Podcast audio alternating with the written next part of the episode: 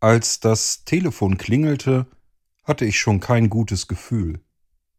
So spät am Abend, wenn dann das Telefon klingelt, dann war es immerhin etwas, was keinen Aufschub duldete, nicht auf den nächsten Tag, also irgendetwas Wichtiges.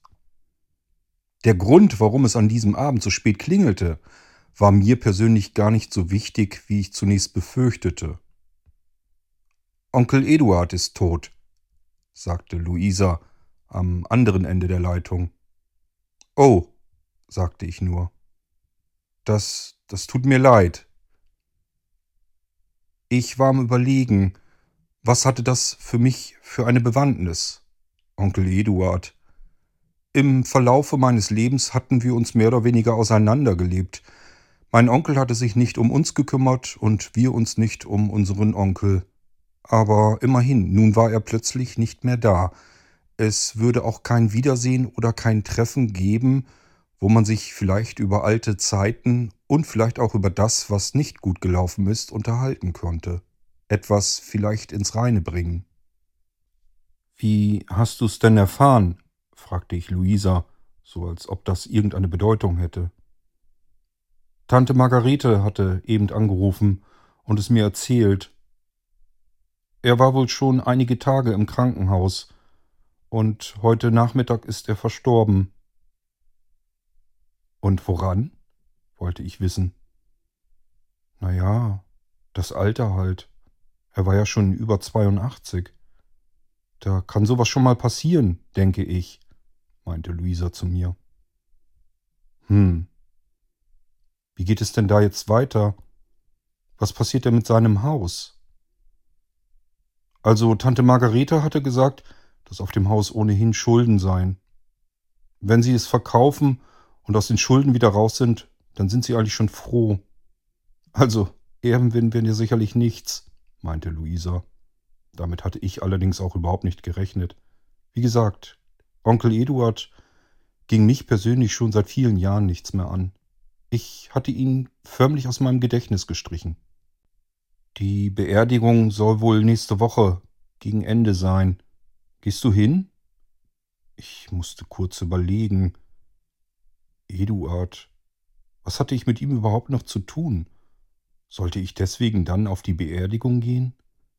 Auf der anderen Seite, wahrscheinlich sind viele aus der Familie dort zur Beerdigung. Ja, ich denke schon, sagte ich also. Weißt du schon genau wann?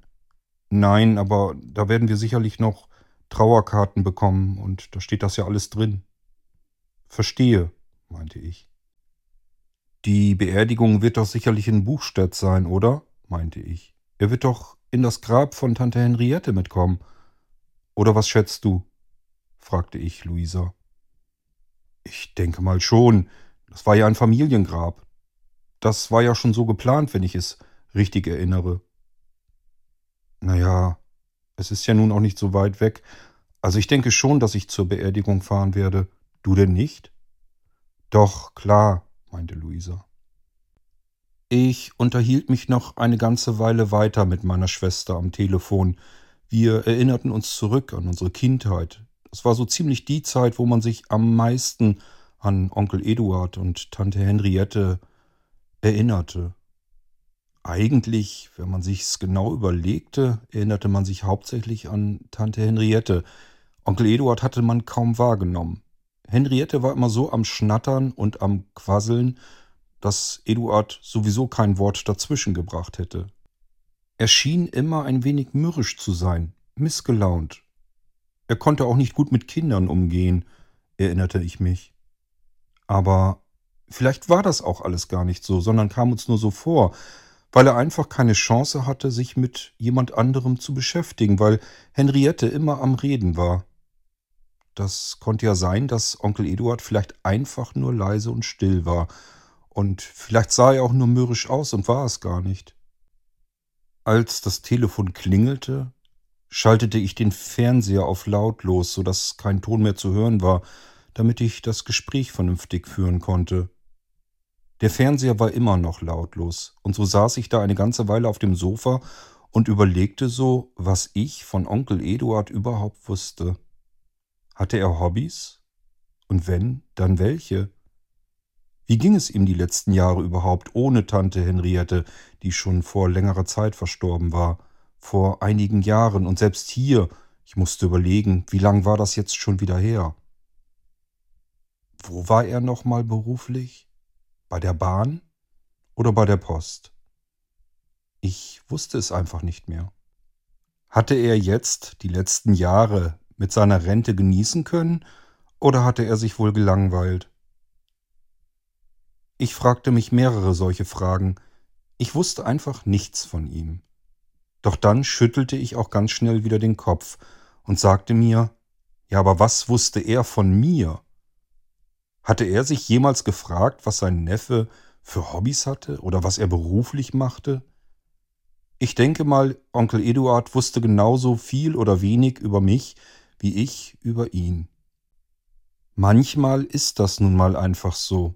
Manchmal gehören Verwandte einfach nicht zur eigenen Familie. Man weiß nichts voneinander und lebt so vor sich hin und trifft sich vielleicht alle Jubeljahre mal auf irgendeinem zufälligen Familienfest. So war es auch mit Onkel Eduard und Tante Henriette. Danach passierte zunächst ein paar Tage lang nichts, und dann kam sie, die Trauerkarte, mit den genaueren Angaben, wann und wo nun die Beerdigung stattfinden würde.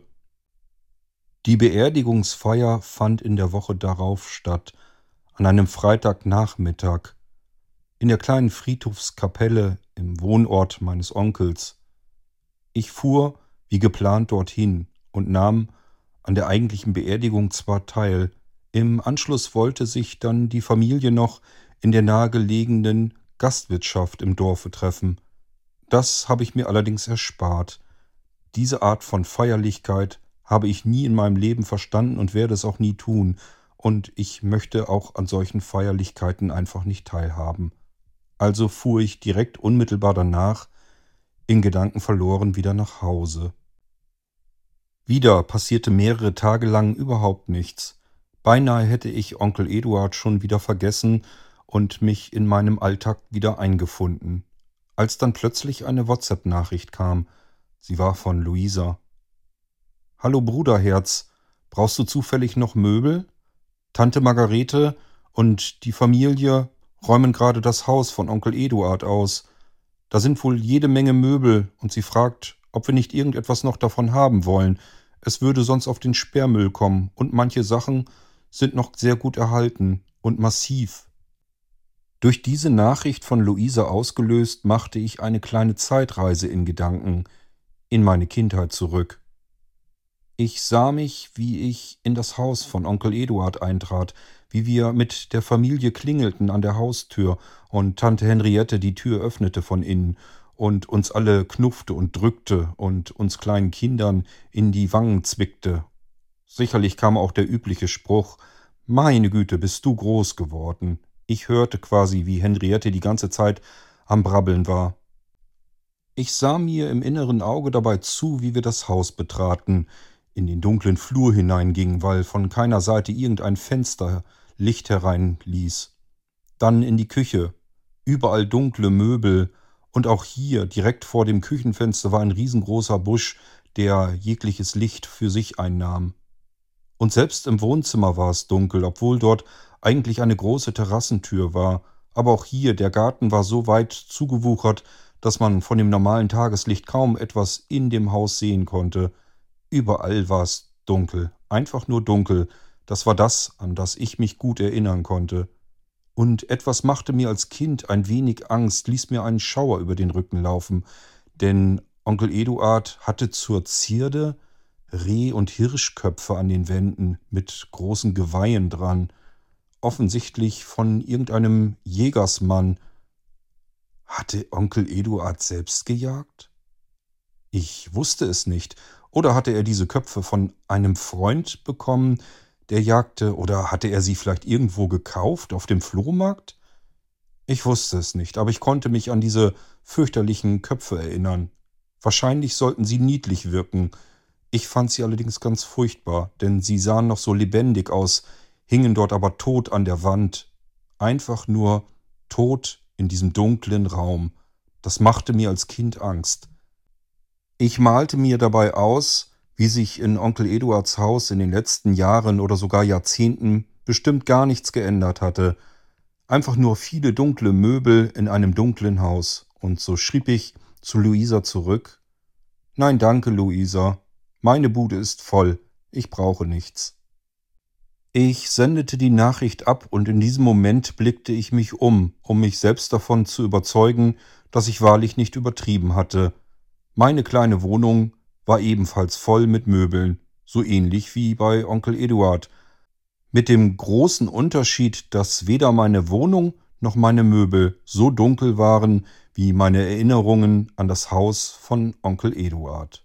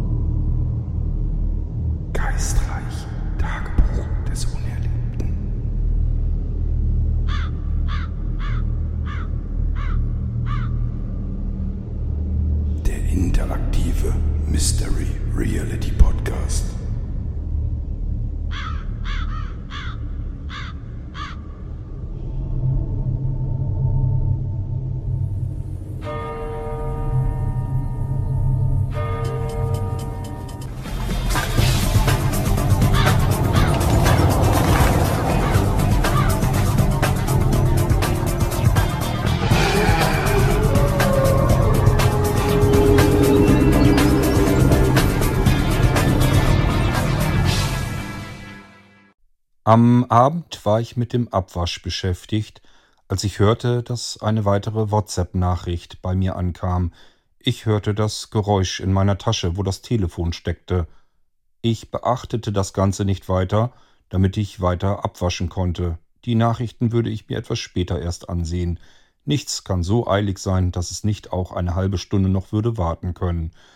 Doch nur wenige Sekunden danach ertönte der Klang, der den Nachrichteneingang signalisierte, erneut.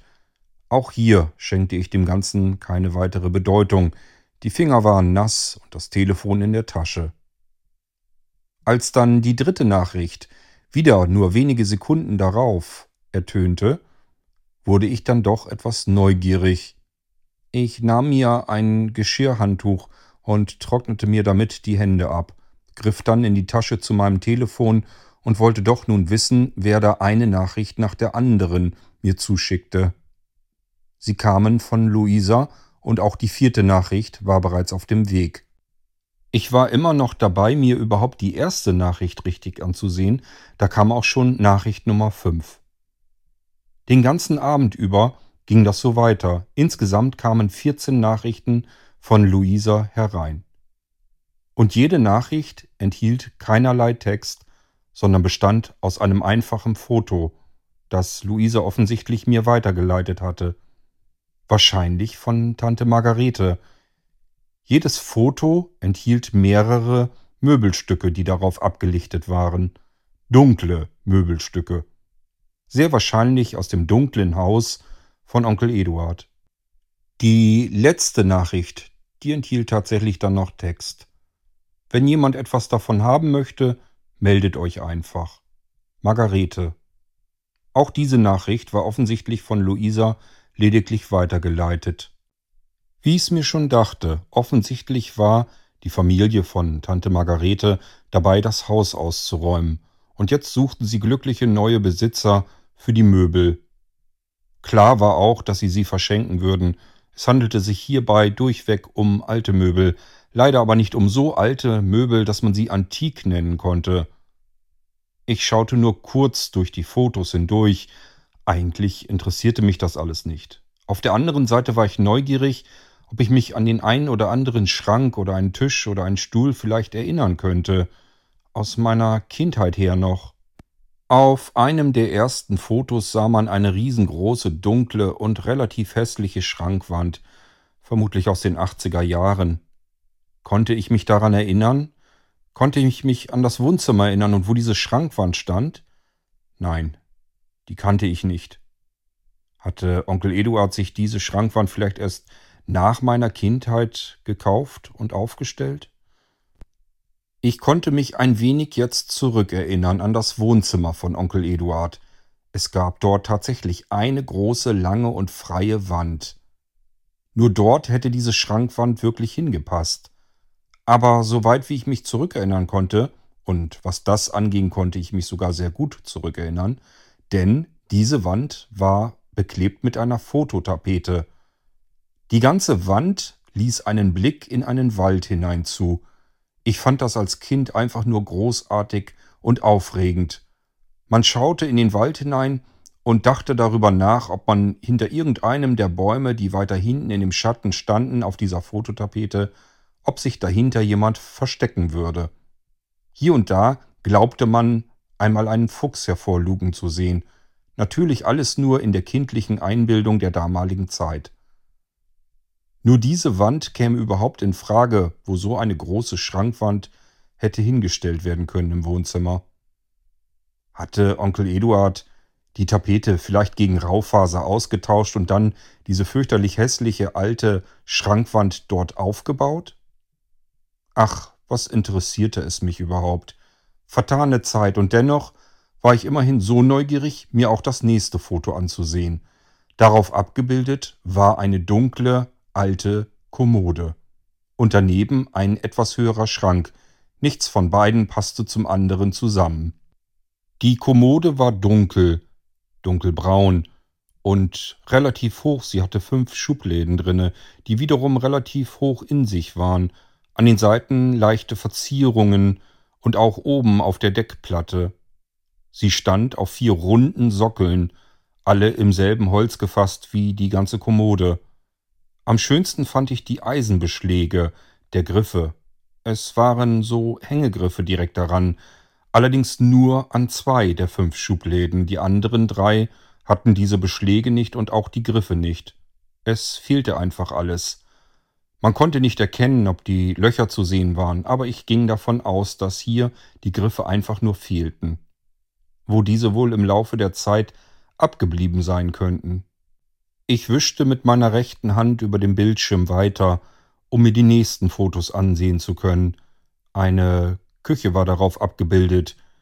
Auf mehreren Fotos aus einer 70er Jahre Küche die Möbel, ein Hochschrank, Hängeschränke und die Schränke, die darunter standen. Nichts davon wirklich schön. Eben 70er Jahre, weder schick noch mit Stil, aber massiv. Diese Küche würde sicherlich die nächsten hundert Jahre noch weiter leben, wenn man sie wieder aufstellen würde. Ich wischte weiter, schaute mir die restlichen Möbel an.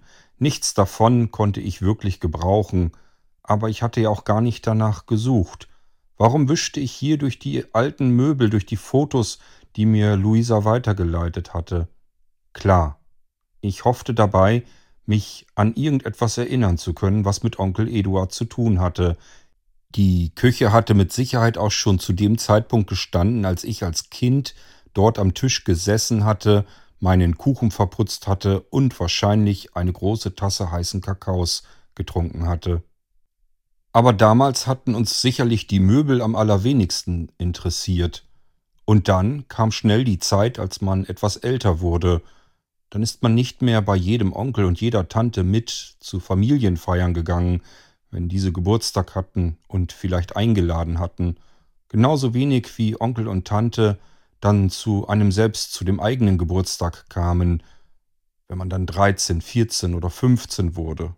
Ich kann mich nicht daran erinnern, dass Onkel oder Tanten zu solchen Geburtstagen bei mir dann noch dabei waren. Man hatte Freunde eingeladen und die engsten Familienangehörigen, aber entferntere Onkel und Tanten, die man so selten sah, nein, an die konnte ich mich schon zu dieser Zeit nicht mehr erinnern.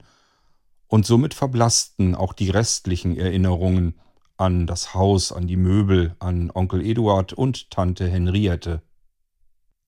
Dann wischte ich plötzlich wieder zurück, mich durch die Fotos hindurch, relativ zu Anfang, zur Kommode, die Kommode.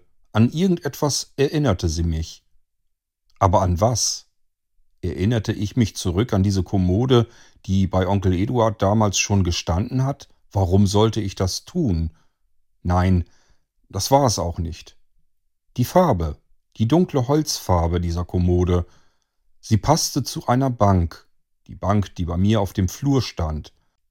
Als ich noch ganz klein war, hatte mein Großvater eine alte Bank stehen, dort, wo er sich ständig die Stiefel anzog, wenn er rausging aus dem Haus und wieder auszog, wenn er hereinkam.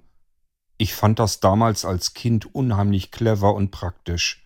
Und deswegen hatte ich mir selbst ebenfalls eine Bank auf den Flur gestellt. Und auch ich, wenn ich meine Schuhe anzog, um das Haus zu verlassen, setzte ich mich auf die Bank, weil es einfach bequem war. Diese Bank hatte eine dunkle Holzfarbe, und die Farbe der Kommode schien genau zu diesem Farbton zu passen. Ich ging zu meiner Bank und schaute mir das Ganze etwas näher an. Tatsache, das könnte wirklich passen. Rechts neben der Bank war noch Platz, wenn ich die Bank ein Stückchen weiter nach links rücken würde. Links neben der Bank stand eine alte Bodenvase, und direkt daneben ging es runter in den Keller, die Tür zur Kellertreppe. Wenn man die Bodenvase noch ein Stückchen weiter rücken würde, würde sie am nicht einmal im Weg stehen, und dennoch könnte man nun die Bank noch ein Stückchen weiter nach links stellen, dann würde rechts noch etwas mehr Platz werden und diese relativ große Kommode könnte dort tatsächlich Platz finden. Ich nahm mir wieder mein Telefon und setzte mich auf meine knarrende Bank. Ich antwortete an Luisa. Wenn die Kommode noch da ist, würde ich sie nehmen. Mehr hatte ich gar nicht geschrieben und diese Nachricht abgesendet. An diesem Abend passierte nichts mehr. Ich bekam keine Antwort und wusste nicht, ob ich die Kommode nun bekommen würde oder nicht. Aber auf der anderen Seite war es mir eigentlich auch völlig egal. Es schien mir mehr eine spontane Idee zu sein, neben die Bank, warum auch immer, noch diese Kommode zu stellen. Vielleicht würde ich dann ein Stückchen von Onkel Eduard bewahren können. Wenn ich schon keine Erinnerung mehr an ihn hatte, dann doch vielleicht wenigstens ein Möbelstück von ihm. Am nächsten Morgen kam dann die Antwort von Luisa. Margarete hatte sich bei ihr wohl gemeldet. Die Kommode sei immer noch zu haben. Sie wäre den ganzen Tag bis etwa 18 Uhr im Haus und ich könnte sie jederzeit einfach herausholen. Ich musste noch zur Arbeit, könnte es aber tatsächlich schaffen, nach Feierabend, wenn ich mich von dem Arbeitsplatz direkt auf den Weg machen würde zum Haus von Onkel Eduard, dann könnte es klappen, dass ich bis 18 Uhr da wäre und die Kommode abholen könnte. Ich hatte einen Kombi und wusste, dass sie sicherlich bequem dort hineinpassen würde. Ich räumte ein paar Kisten aus dem Auto aus, die mir vielleicht hinderlich beim Platzbedarf sein würden, und klappte die Sitzbank um. Von der Arbeit aus machte ich mich direkt auf den Weg zum Haus von Onkel Eduard. Als ich ankam und das Auto abschloss, sah ich, dass die Haustür geöffnet war, sperrangelweit. Ich schritt also ein und drückte anständig trotzdem auf die Klingel, um niemanden zu erschrecken. Ein Hund kam mir entgegen. Ich streichelte ihn, kannte ihn aber gar nicht, wusste nicht, wem er gehören würde. Zunächst kam mir niemand entgegen, und so schritt ich den langen dunklen Flur entlang, denn ich hörte Stimmen aus einem der Räume. Während ich den Flur entlang ging, überlegte ich, ob es hier irgendetwas gab, was ich kannte. Aber dem war nicht so. Keinerlei kindliche Erinnerungen mochten mir irgendwelche älteren Bilder wieder hervorkramen, die sich in meinem Kopf im Gedächtnis einfach nur versteckt hielten. Diesen Flur schien ich zum ersten Mal zu beschreiten. Ich kam in das große Wohnzimmer. Die Familie von Tante Margarete saß auf dem Sofa rings um den Couchtisch. Es waren alles bekannte Gesichter, aber nicht, weil wir uns regelmäßig sahen, sondern weil ich sie erst gerade kürzlich auf der Beerdigung kurz gesehen hatte.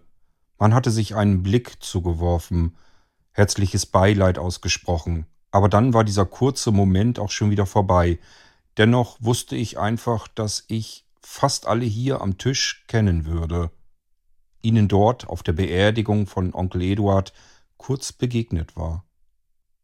Ich wusste nicht so recht, wie ich die Familie begrüßen sollte, ging erst einmal davon aus, dass vielleicht einige immer noch in tiefer Trauer sein könnten, vielleicht noch schockiert von dem plötzlichen Ableben von Onkel Eduard.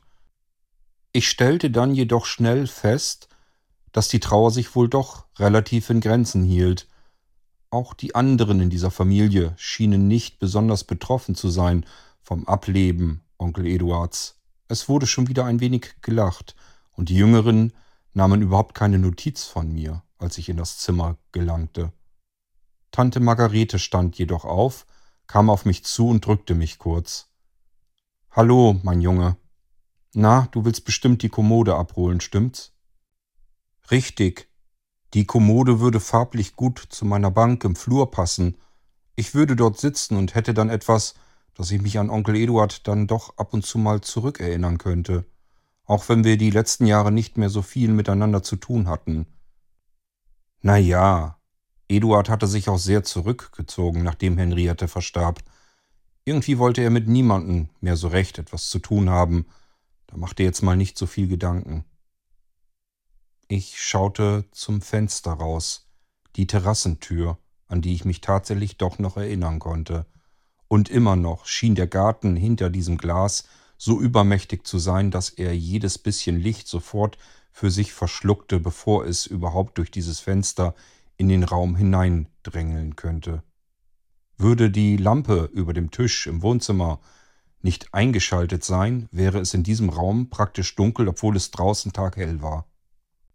Dann drehte sich Margarete vor mir auf der Stelle stehend um und blickte nun wieder zum Tisch zu den anderen. Paul, Peter, wo habt ihr die dunkle Kommode denn hingestellt, die Siegfried abholen wollte?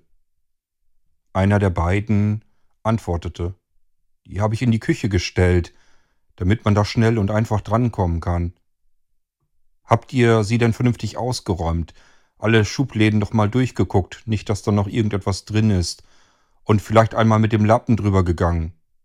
Sie blickte dann wieder zu mir. Quasi alle Möbel sind hier völlig verstaubt. Eduard scheint die letzte Zeit nicht mehr besonders viel auf Reinlichkeit Wert gelegt zu haben.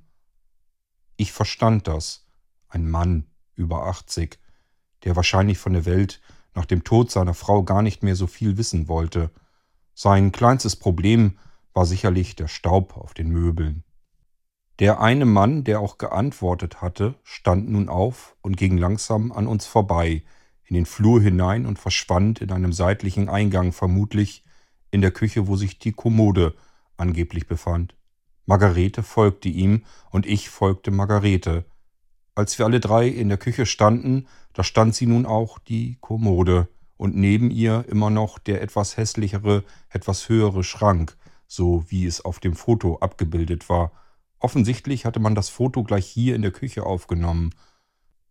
Margarete bückte sich zur Kommode runter und zog die erste Schublade auf.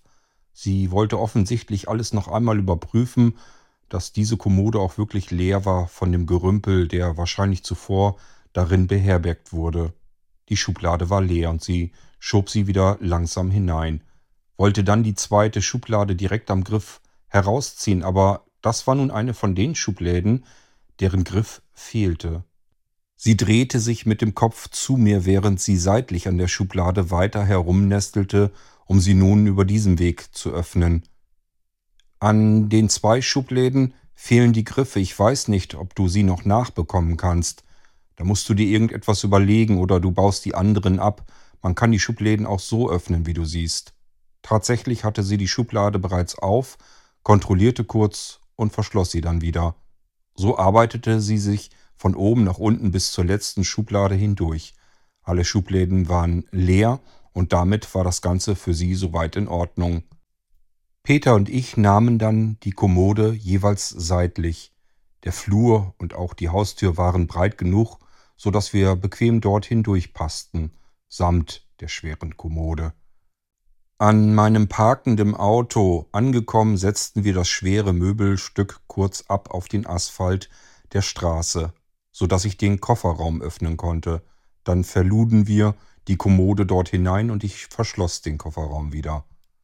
Margarete war uns gefolgt. Peter haute dann wieder ab und sagte lediglich Tschüss zu mir. Ich drückte noch einmal Margarete, bedankte mich für die Kommode und wünschte ihr alles Gute für die nächsten Tage. Sie sagte nur, ach, das wird schon klappen, ich bin froh, wenn wir das Haus leer haben. Wenn es dann verkauft ist und vielleicht noch ein paar Euro übrig bleiben, dann ist schon alles in Ordnung. Nach der doch recht knappen Verabschiedung setzte ich mich ins Auto und machte mich auf den Heimweg. Ich hatte noch eine gute Autostunde vor mir, über Landstraßen, durch verschiedene Waldgebiete und so langsam aber sicher setzte die Abenddämmerung ein. Während ich in meinem Auto durch die Wälder fuhr mit der alten Kommode im Kofferraum, wurde ich nachdenklich. Ich befand mich jetzt offensichtlich in einem Alter, wo Menschen plötzlich einfach so verschwanden, die es mein ganzes Leben hindurch längst gab. Sie feierten damals meine Taufe, Sie waren sogar vor mir auf der Welt. Und plötzlich waren sie dann einfach nicht mehr da. Mit einigen, so wie mit Onkel Eduard, hatte ich die letzten Jahre hindurch gar nichts mehr zu tun, aber trotzdem, sie waren eben da und nun plötzlich nicht mehr. Sie verschwanden einfach. Wer würde als nächstes verschwinden? Menschen, die mir vielleicht viel mehr am Herzen lagen, als es Onkel Eduard tat? Ein lautes klapperndes Geräusch riss mich aus meinem Gedankengang, und mehr instinktiv als überlegt trat ich auf die Bremse, so heftig, dass der Wagen doch abrupt abbremste, deutlich langsamer wurde. Dann erschrak ich plötzlich über meine eigene Reaktion und dass der Wagen so rapide abbremste. Eine Bremsung, mit der ich so gar nicht gerechnet hatte. Ein instinktiver Druck auf die Bremse mit meinem Fuß der überhaupt nicht geplant war. Dann mein nächster Gedanke. Hoffentlich folgte mir niemand so dicht, dass er nun wiederum Schwierigkeiten hätte, mir auszuweichen, meiner abrupten Bremsaktion, die niemand hier mitten im Wald vorhersehen konnte. Ich schaute instinktiv nun in den Rückspiegel, ob dort ein anderer hinter mir herfuhr. Es fuhr zwar niemand hinter mir her, was mich ein wenig erleichterte, doch sah ich etwas, was rein physikalisch gar nicht sein konnte. Offensichtlich die Ursache des Geräusches, des Geräusches, das mich aus meinen Gedanken riss, des Geräusches, das mich so sehr erschrak, dass ich hier auf die Bremse gegangen war. Ich schaute ungläubig nach hinten und bremste nun das Auto ganz ab, um zum Stehen zu kommen. Jetzt blickte ich mich nach hinten, ich sah es und konnte es dennoch nicht verstehen. Wie konnte das jetzt passiert sein?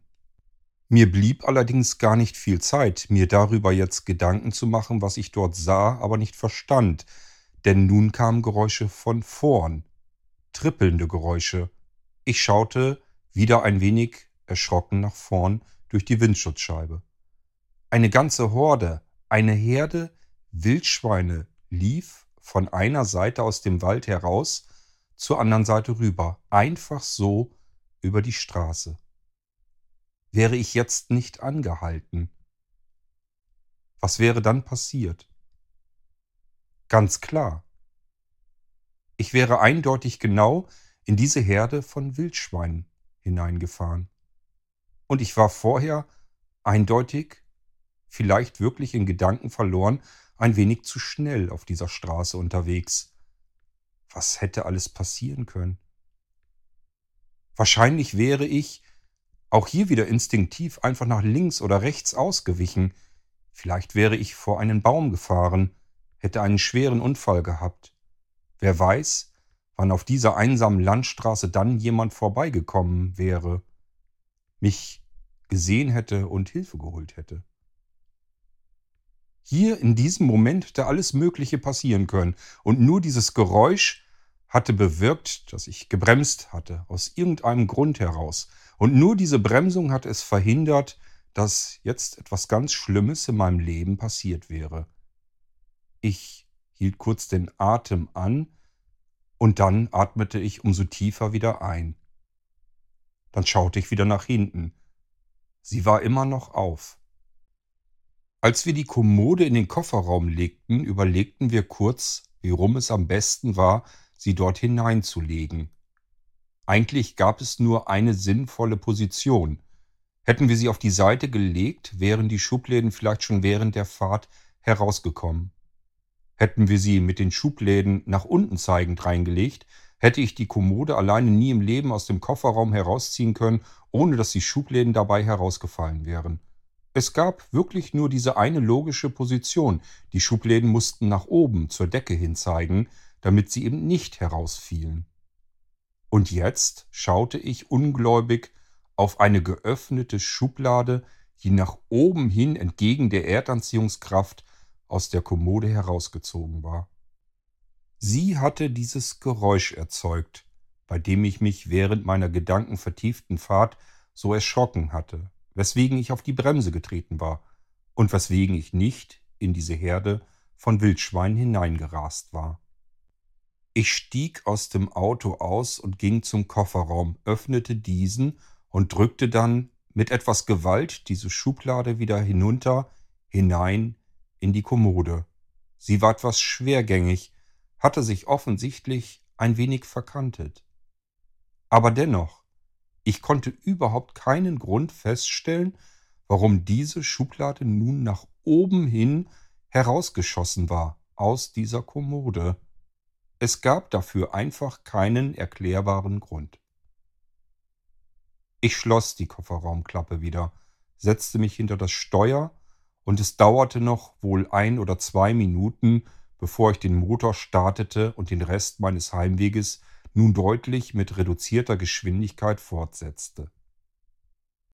Zu Hause angekommen, ließ ich die Kommode im Kofferraum und schloss einfach mein Auto zu, die Haustür auf und begab mich zunächst in die Küche, um mir Abendbrot zuzubereiten. Ich aß dann nur noch, hatte die Kommode längst vergessen beim abendlichen Fernsehprogramm dem ich aber auch nicht mehr lange Zeit aufmerksam folgte, da ich mittlerweile doch etwas müde war und dann relativ früh zu Bett ging. Die Kommode, die wollte ich ohnehin erst am nächsten Tag aus dem Auto nehmen und reinigen. Wochenende, keine Arbeit. Am nächsten Tag stand ich auf und frühstückte zunächst einmal. Nach einer ordentlichen Tasse Kaffee ging ich dann mit dem Schlüssel des Autos zum Pkw und schloss ihn auf. Dann drückte ich die Kofferraumklappe nach oben und zog vorsichtig die alte Kommode aus dem Kofferraum heraus. Einfach nach vorne hin. Ich konnte nicht genau einschätzen, wie schwer sie nun war, da ich sie alleine tragen musste. Also war ich hierbei erst einmal besonders vorsichtig. Sie lag auf Wolldecken, und ich versuchte sie mitsamt der Wolldecke darunter über die Kante des Kofferraums hinauszuziehen, um den Kofferraum nicht weiter zu verschrammen. Dann setzte ich vorsichtig die Kommode auf die Steine meines Hofes. Ich tastete an den Seiten der Kommode die Verzierungen. Sie schien so massiv und stabil zu sein wie insgesamt die komplette schwere Kommode. So hielt ich sie an den Verzierungen fest und zog sie einmal kurz nach oben. Ich stellte dabei fest, dass diese Kommode zwar durchaus schwer war, aber nicht so schwer, dass ich sie alleine nicht würde transportieren können. Also nahm ich sie, so dass die Schubläden zu mir zum Bauch hin zeigten und ging damit einen Schritt nach dem anderen über den Hof nach hinten in den Garten. Dort hatte ich die Kommode auf den Gartentisch stellen wollen, um mich nicht weiter bücken zu müssen, während ich sie reinigte. Ich legte die Kommode dort wieder auf den Rücken auf den Gartentisch. Dann öffnete ich die ersten paar Schubläden, schaute hinein. Eigentlich waren die Schubläden sauber. Dennoch, ich hatte das Gefühl, dass ich diese Kommode, noch bevor ich sie ins Haus bringen würde, gründlich reinigen müsste. Sie roch, wie muffige alte Möbel nun einmal riechen. Ich ging hinein und nahm mir eine Waschschüssel, tat dort Spülmittel und heißes Wasser hinein. Es schäumte, aber es roch auch gut nach Zitrone. Dann nahm ich mir einen Lappen und etwas Küchenpapier, um das ganze Möbelstück danach dann wieder gründlich abtrocknen zu können. So bewaffnet ging ich mit meinem Reinigungswerkzeug wieder zurück in den Garten und staunte nicht schlecht. Die oberste Schublade war wieder geöffnet, nach oben hin zeigend. Auch hier, physikalisch unerklärbar, eine Schublade, die entgegengesetzt der Erdanziehungskraft einfach nach oben herausschnellte, von ganz allein? Das konnte doch unmöglich sein. Die Waschschüssel zur Seite gestellt, versuchte ich nun wieder die geöffnete Schublade in die Kommode zurückzuschieben, bemerkte hierbei, dass sie sich wieder ein wenig verkantet hatte, aber als ich versuchte, die Schublade hineinzudrücken, rutschte sie mit einem lauten Knall von ganz allein in die Kommode zurück. Ich schüttelte ungläubig den Kopf, konnte das Ganze einfach beim besten Willen nicht verstehen. Was war dies für eine seltsame Kommode, die ich mir da geholt hatte? Aber als die Schublade zurück in die Kommode geknallt war, hörte ich dabei noch ein anderes Geräusch, mehr ein Klirren, ein Klingeln, so als wenn ein Metallstück, das irgendwo in der Kommode lag, sich nun bewegt hatte. Vielleicht, dachte ich so bei mir, habe ich ja mal ganz viel Glück und die Beschläge und die Griffe der zwei Schubläden, an denen das Ganze fehlte, vielleicht befanden sich diese ja noch irgendwo in der Kommode. Mit Glück in einer der Schubläden oder vielleicht waren sie dort auch herausgefallen und rutschten nun irgendwo auf dem Boden unter der Schublade herum. Somit hatte ich nun etwas Hoffnung. Vielleicht hatte ich ja einmal Glück und die beiden fehlenden Eisenbeschläge samt ihrer Griffe lagen irgendwo in dieser Kommode und fehlten eben doch nicht. Ich nahm also den ersten Griff der obersten Schublade, die Schublade, die von ganz alleine herausgeschossen kam und die ich soeben wieder knallend herunterfallen ließ, in die Kommode zurück. Deren Griff nahm ich nun in die Hand, um diese Schublade wieder zu öffnen, nach oben hin herauszuziehen, wobei mir dann an diesem Griff etwas auffiel. Dieser Griff war schlicht und ergreifend verkehrt herum montiert. Diese Kommode hatte sicherlich ihr Alter. Und irgendjemand musste die Griffe an ihr einmal komplett losgeschraubt haben und zumindest diesen einen Griff der obersten Schublade verkehrt herum wieder angeschraubt haben. Warum auch immer. Ich zog nun die Schublade heraus, schaute in sie hinein, aber sie war leer. Das gleiche tat ich mit der zweiten Schublade, die, die keinen Griff hatte. Man konnte tatsächlich diese Schubläden an den Seiten genauso gut herausziehen. Die Griffe waren nicht unbedingt erforderlich, verliehen aber dieser schönen alten Kommode natürlich das gewisse Etwas.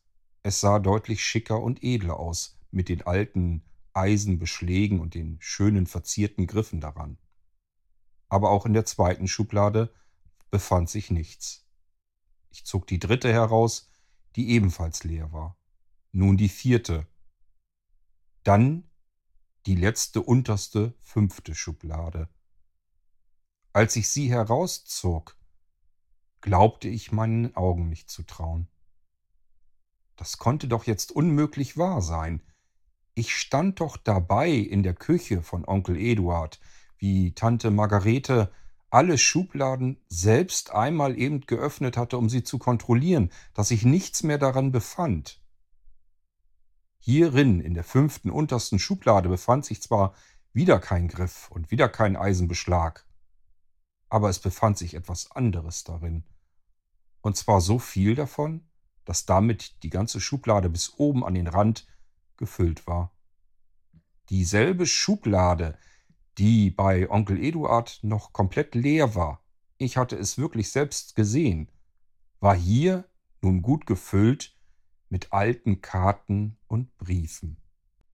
Die meisten Karten und Briefe darin waren vereinzelt, lagen einfach wild durcheinander. Mir kam der Geruch, der Duft von altem, muffigem Papier in dieser Schublade entgegen. Manche Briefe allerdings waren auch zu einem kleinen Päckchen zusammengebunden mit einer Schnur. Ich nahm einige Karten, die oben auflagen. Ich schaute sie mir etwas näher an. Es handelte sich dabei um Glückwunschkarten zu einer Konfirmation, eine andere zur Verlobung und wieder eine andere zur Hochzeit. Dann zur Silberhochzeit. Es schien so, als wenn Glückwünsche zu dem kompletten Leben von Onkel Eduard und Tante Henriette sich in dieser Schublade aufhielten. Ein ganzes Leben, die wichtigsten Ereignisse. Geburt, Konfirmation, Verlobung, Hochzeit, die Silberhochzeit, nur die Beerdigungskarten, die fehlten sicherlich in dieser Schublade. Die Briefe nahm ich hingegen nicht in die Hand. Ich fühlte mich ansonsten, als würde ich im Leben anderer Menschen herumschnüffeln. Das wollte ich nicht. Ich würde Tante Margarete anrufen und ihr von meinem Pfund berichten und sie fragen, ob sie die alten Karten und Briefe vielleicht wieder zurückhaben möchte. Von der Seite der Terrasse nahm ich eine Kiste, in der sich einige leere Flaschen befanden. Altglas, das ich zum Altglascontainer noch bringen wollte. Ich nahm die Flaschen aus der Kiste heraus und stellte die Kiste unter den Gartentisch, auf dem die Kommode stand. Dann grub ich mit beiden Händen in der Schublade, um möglichst viele Karten und Briefe von dort in diese leere Kiste zu verbringen. Als die Schublade leer war, war die Kiste so ziemlich gut gefüllt. Die Kiste brachte ich dann rein, in die Wohnung, stellte sie zunächst in die Ecke meines Wohnzimmers und dachte nicht mehr weiter darüber nach, denn verstehen konnte ich das Ganze ohnehin längst nicht mehr. Dann ging ich wieder nach draußen und reinigte nun die Kommode. Nun waren wirklich alle Schubläden leer. Schublade für Schublade öffnete ich, kontrollierte sie noch einmal und wischte sie mit frischem Zitronenwasser aus, so dass sie auch jetzt ein wenig besser dufteten und nicht mehr diesen muffigen Möbelgeruch hatten. Wiederholt drehte ich die Kommode zu einer Seite und dann zur anderen Seite, hoffte, dass ich das Klingeln dieses Metallstückes wieder entdecken würde, aber es tat sich nichts. Ich zog weiterhin alle Schubläden einmal auf und schloss diese wieder, aber ich fand auch nichts. Also doch wohl offensichtlich kein Griff und kein Eisenbeschlag, meine zwei Schubläden würden ohne Griffe auskommen müssen. Ich nahm dann die Kommode wieder in die Hand und nahm sie vom Gartentisch, um sie dann erst einmal unten auf den Boden zu stellen. Dann hörte ich wieder dieses Scheppern eines Metallstückes in der Kommode. Verdammt, das konnte doch nicht wahr sein. Alles hatte ich eben ganz genau Zentimeter für Zentimeter kontrolliert und nichts gefunden, und nun hörte ich dieses Scheppern schon wieder. Wo kam es denn nur her?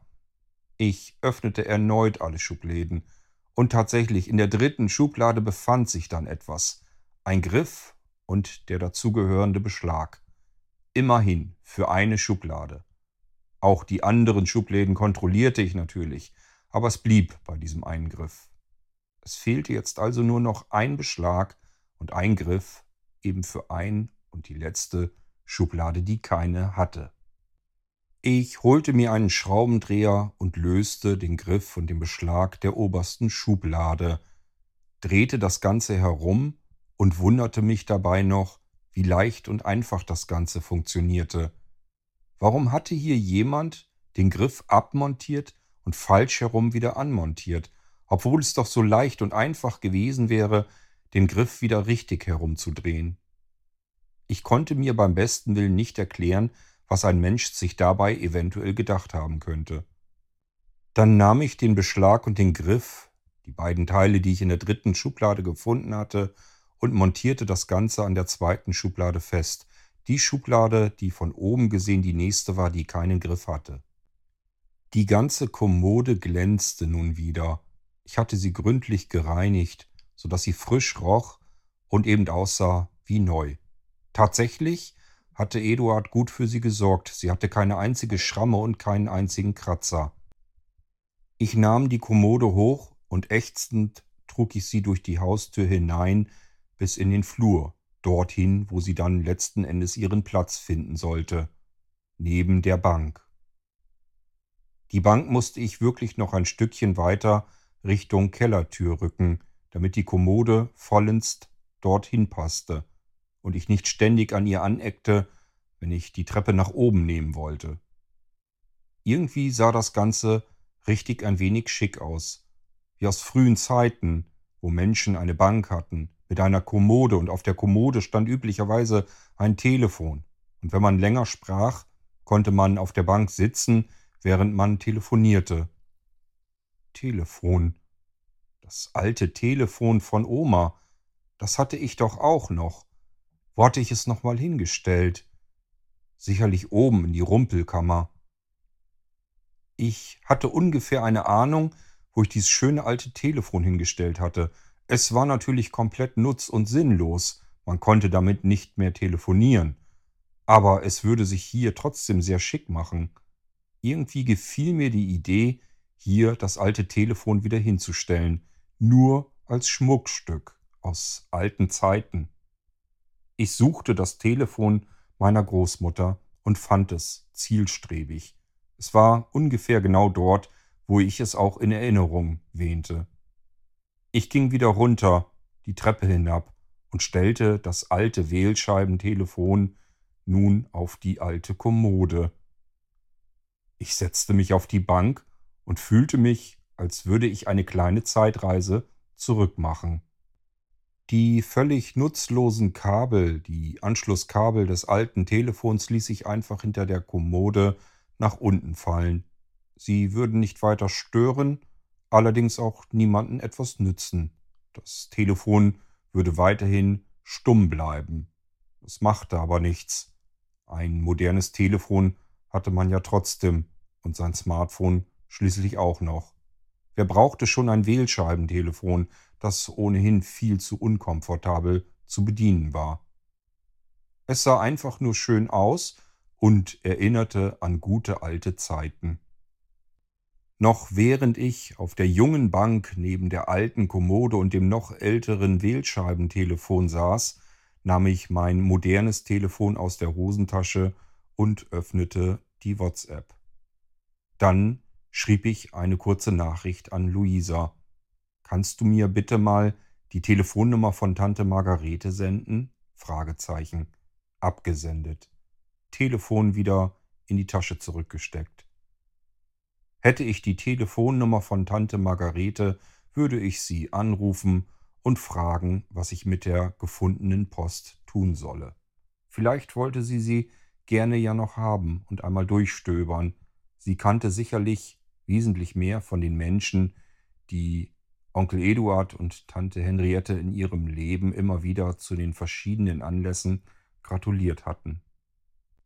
Eine ganze Weile später, erst am späten Nachmittag, erhielt ich Antwort von Luisa mit der Telefonnummer von Tante Margarete darin in der Nachricht. Ich konnte direkt darauf tippen und wurde gefragt, ob ich den Teilnehmer jetzt mit dieser Telefonnummer direkt anrufen wollte, was ich bestätigte. Ich erzählte Tante Margarete dann von meinem unerwarteten Schubladenfund, der vielen Post darin, der vielen Gratulationen für Onkel Eduard und Tante Henriette. Auch Margarete fiel aus allen Wolken. Wie kann das denn sein? Du hast doch daneben gestanden, die Schubläden waren doch alle leer. Wir haben sie doch noch kontrolliert. Das ist mir aber peinlich, sagte sie nur. Ich konnte nicht ganz verstehen, was ihr daran peinlich war. Tatsächlich habe ich daneben gestanden und ganz sicher war diese Schublade vorher leer. Aber wir mussten uns alle getäuscht haben. Es konnte ja nicht sein, dass plötzlich Post auftaucht, die vorher nie da gewesen war. Wir müssen sie wohl offensichtlich übersehen haben, hatte ich gesagt. Es sind ja immerhin fünf Schubläden drinne. Vielleicht haben wir doch nur bis zur vierten geschaut und die fünfte letzte einfach nicht geöffnet und auch nicht mehr drauf geachtet. Ja, so muss es wohl passiert sein. Ach, das ist mir jetzt aber auch unangenehm. Das muss dir gar nicht unangenehm sein, Tante Margarete. Ich werde die Post nicht öffnen. Ich werde darin nicht lesen. Es geht mich überhaupt nichts an. Ich habe nur die oberen paar Karten eben kurz mir angesehen um zu erfahren, worum es überhaupt geht. Die Karten sind allesamt entweder Einladungskarten oder Gratulationskarten zu irgendwelchen Geburtstagen oder anderen Familienfeiern.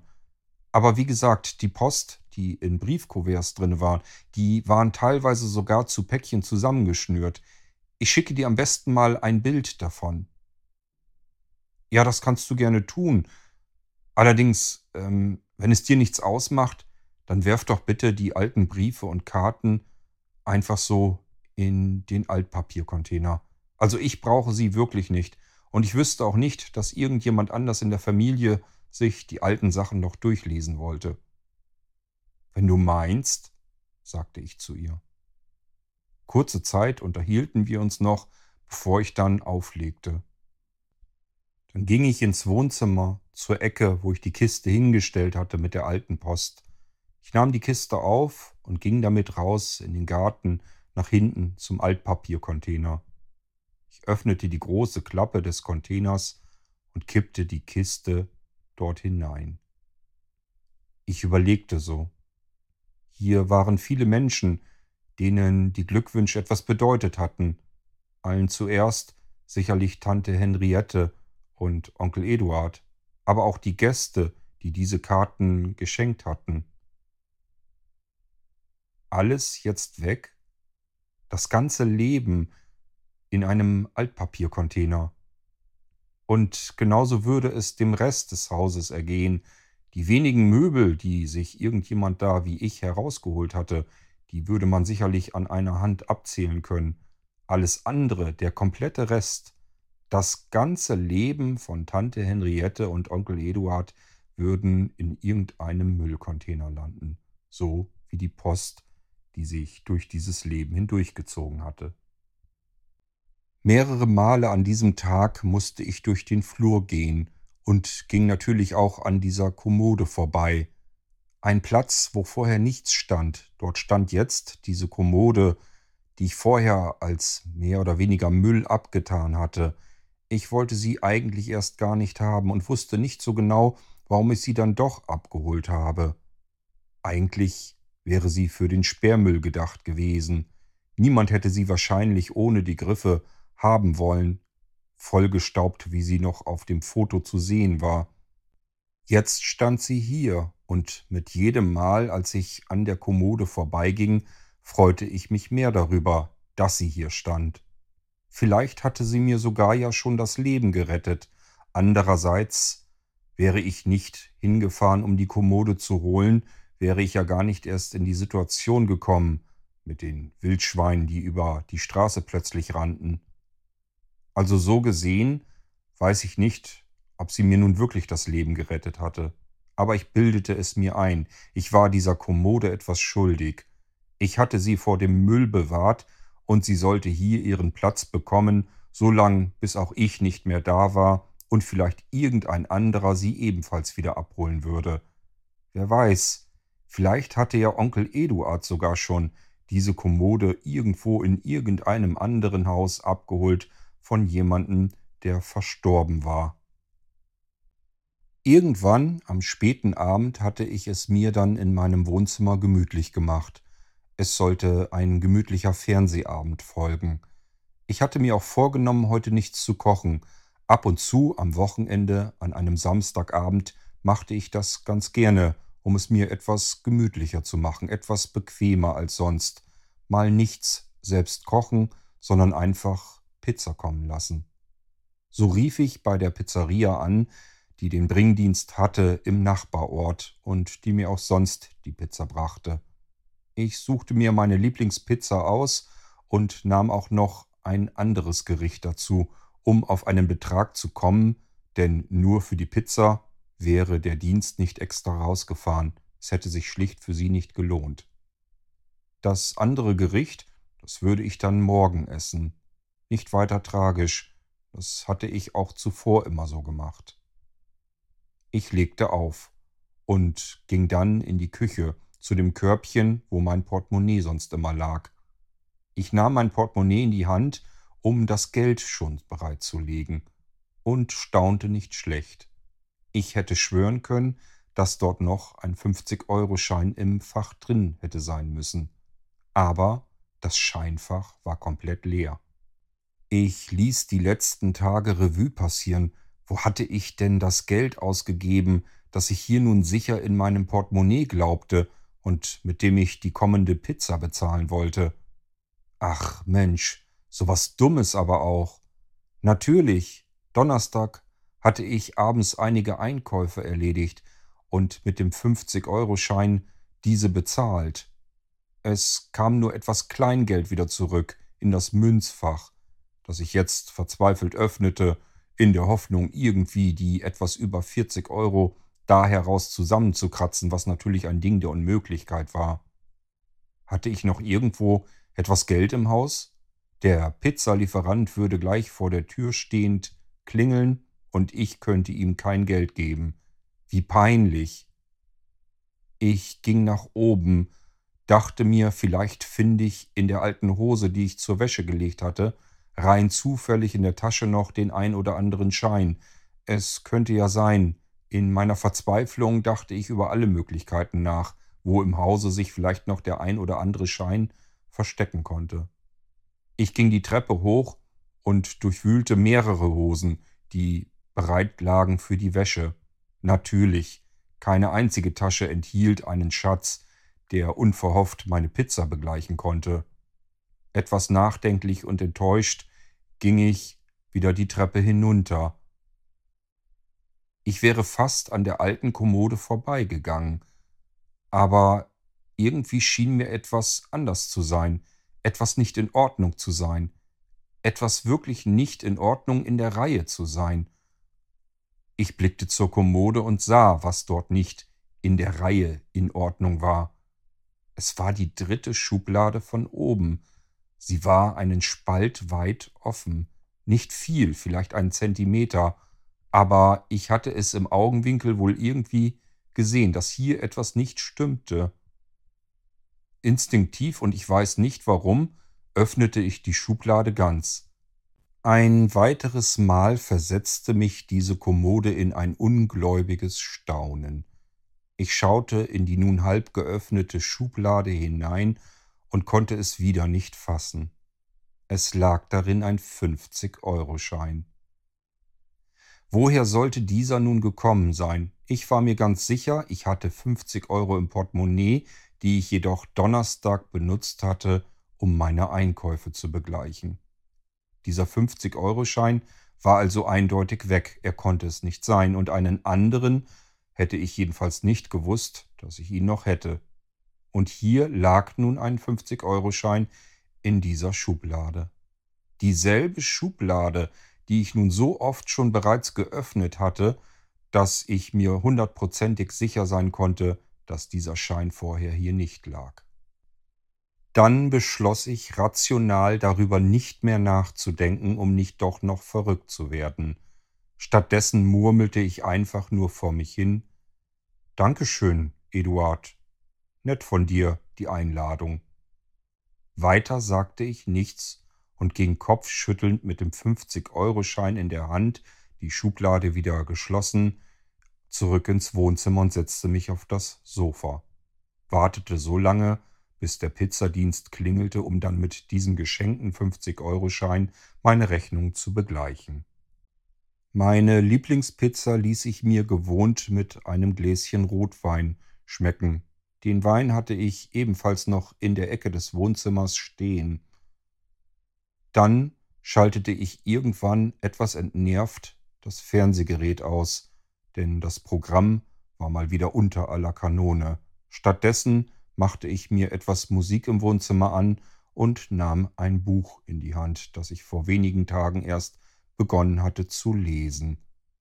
Irgendwann wurden mir dann die Augenlider schwer und ich wurde müde. So ging ich dann durch den Flur an der Kommode vorbei, nicht ohne diese Kommode einmal noch mit der linken Hand zu tätscheln.